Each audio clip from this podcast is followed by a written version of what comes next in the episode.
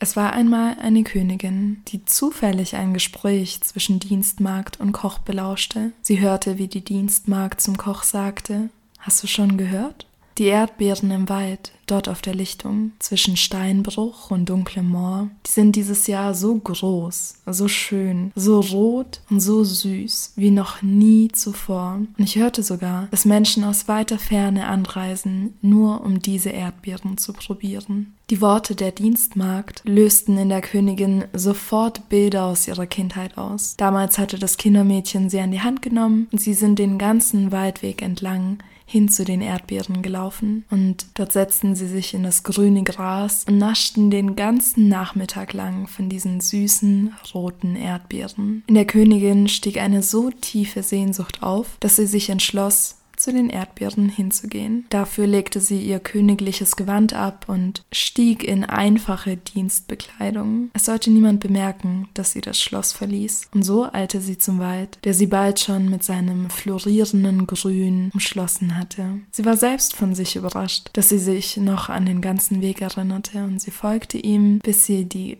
roten Erdbeeren inmitten von dunklem Waldgrün erblickte. Dort setzte sie sich auf das Gras und begann von Herzen zu naschen. Irgendwann, als keine einzige Erdbeere mehr in ihren Bauch hineinpasste, legte sie sich in das Gras und schlief ein. Als sie erwachte, musste sie feststellen, dass die Dämmerung bereits anbrach, und so schnellte sie auf und beeilte sich, zurück ins Schloss zu kommen. Mit schnellen Füßen lief sie, doch ihr Kopf war bereits im Schloss und sie machte sich Gedanken. Vermutlich war längst aufgefallen, dass sie verschwunden war, und die Menschen machten sich wahrscheinlich Sorgen. Und so dachte sie darüber nach, nach, was sie im Schloss erwarten würde. Und sie lief und lief und als sie einen Moment innehielt, fiel ihr auf, dass sie nicht wusste, wo sie war. Sie war so mit ihren Gedanken beschäftigt, dass sie nicht mehr auf den Weg geachtet hatte. Und sie musste feststellen, dass sie mitten im dunklen Moor stand. Angst kroch unter ihrer Haut. Sie versuchte herauszufinden, woher sie gekommen war. Doch egal wohin sie blickte, jeder Weg schien noch tiefer in die Dunkelheit zu führen, und so blieb sie verwirrt und hilflos stehen.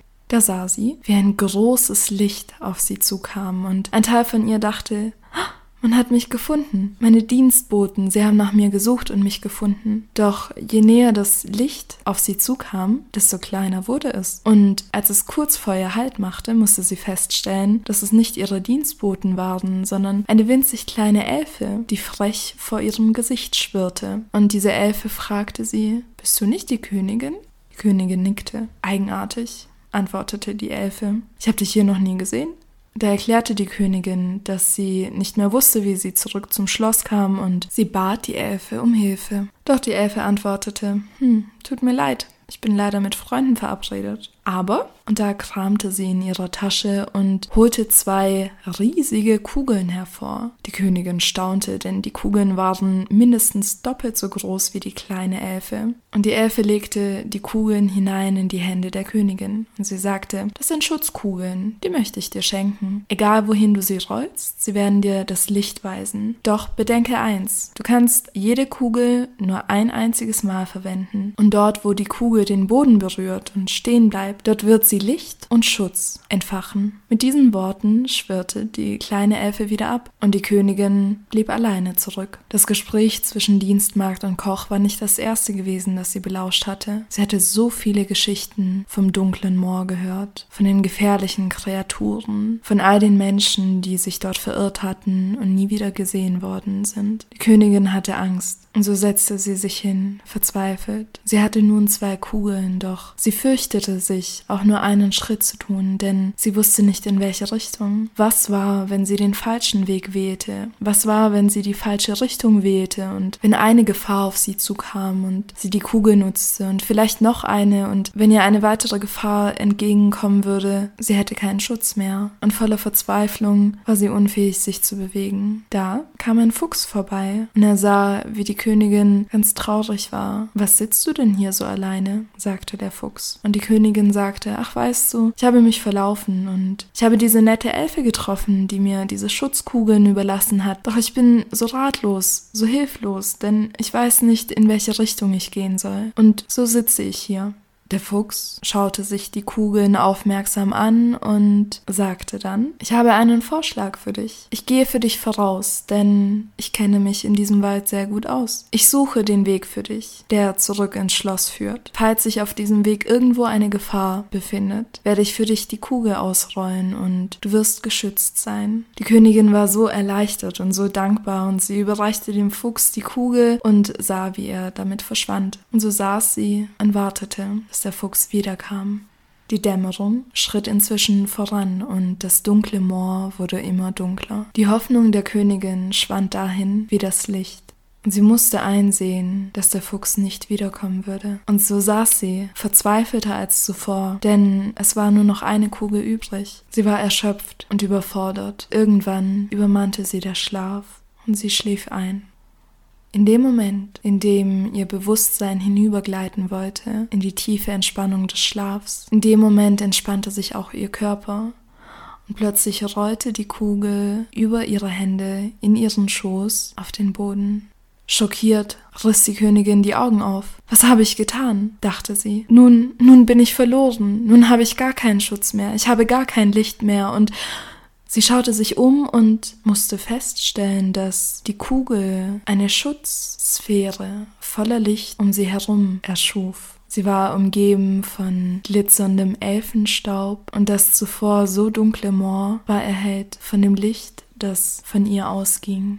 Fasziniert bestaunte sie das Glitzern und das Licht. Sie machte einen Schritt und musste feststellen, dass diese Lichtkugel sich mit ihr bewegte. Sie machte einen weiteren Schritt und wieder einen. Jeden Schritt, den sie tat, tat sie umgeben von Licht. Und sie fühlte sich sicher, denn sie hatte diese glitzernde Schutzsphäre um sich herum und sie wusste, dass ihr nichts passieren würde. Also eilte sie voller Mut und voller Hoffnung und voller Freude zurück zum Schloss. Dort angekommen, begegnete sie erstaunten Gesichtern. Niemand sprach darüber, dass sie sich Sorgen gemacht hatten. Niemand sprach darüber, dass sie die Königin vermisst hatten. Jeder hatte nur Augen für das Licht und das Glitzern, das die Königin mit zurück in ihr Königreich brachte.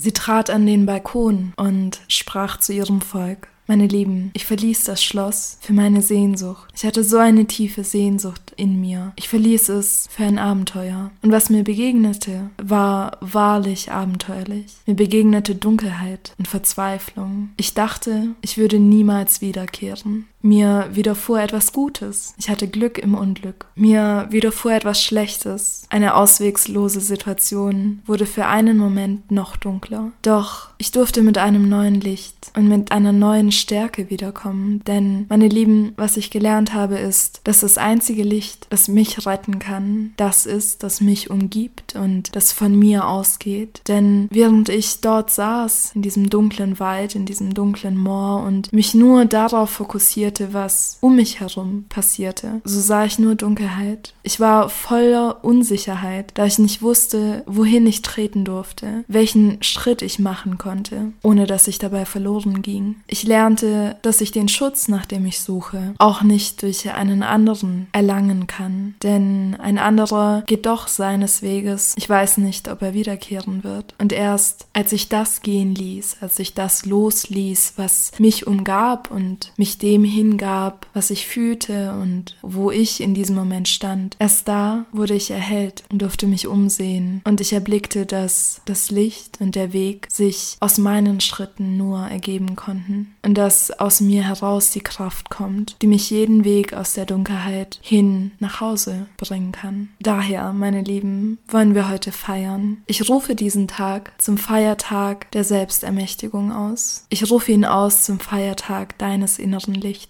Und ich rufe ihn aus, damit du niemals wieder vergisst, dass alles Licht, dass alles Glitzern, dass jedes Wunder und jede Kraft sich nur aus dem Vertrauen in dich ergeben kann. Und dass das die einzige Kraft und dass das das einzige Wunder ist, das du brauchst, um durch dein Wirken neue Wunder zu erschaffen und zu ermöglichen.